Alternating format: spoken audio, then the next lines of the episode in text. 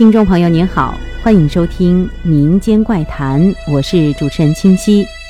民间有一个说法，人在死之前都会有预兆，究竟会有什么样的事情发生呢？我们来听一听今天的故事。事情发生在九十年代初，当时是允许私开加油站的，尤其是在离潮州和汕头市区有点距离的小城镇之内。反正有需求，必然就有供应。这个所谓的加油站规模其实不大，是一栋四层楼高的小洋楼，营业门面也就六米宽。店铺之内零零散散地放着装满汽油、柴油和机油的大铁罐。小洋楼向后延伸是住满居民的街巷，另一边是整排的商铺。那个时候，我姑妈就住在附近的街巷里。这天夜半，姑妈在睡梦当中被一阵喊叫声吵醒，她跑到小阳台外，声音来源处一看，加油站火光冲天，情况危在旦夕。不容多想，姑妈赶紧拉起熟睡中的姑父，跑出小巷，到大路对面避难。此时，警察和消防队也相继到达。只是眼前的火情显然不在他们的控制范围，火一时之间压制不下来。油站内，老板及妻子、儿子还有两个女儿都困于火海当中。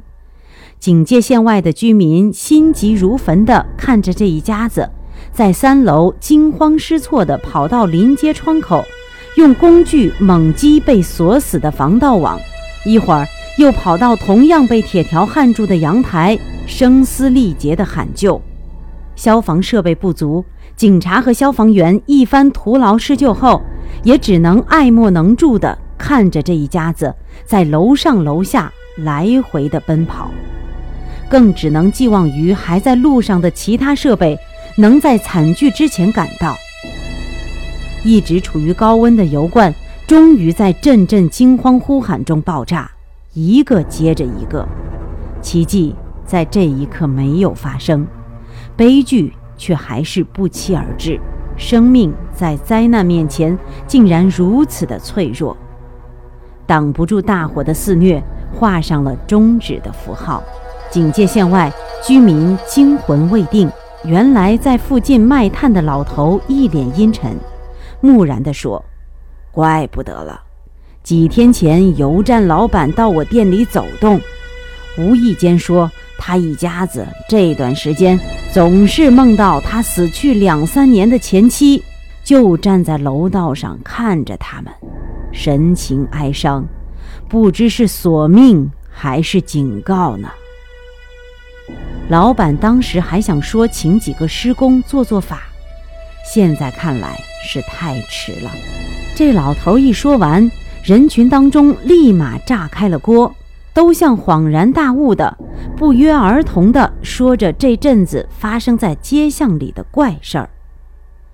每到傍晚日落时分，总会隐约听到自家门口像是坐着一个人，一个在哭泣的女人，哭声悲哀并且绝望。可是打开门一看，哭声就停止了，门口。更是空无一物。把门关上不一会儿，那令人毛骨悚然、不寒而栗的悲泣声又悠悠地传来。起初，街巷里的居民都不以为然，讲究点的也就买了些贡品和香烛，拜拜家里供奉的神明和祖先，以求心安。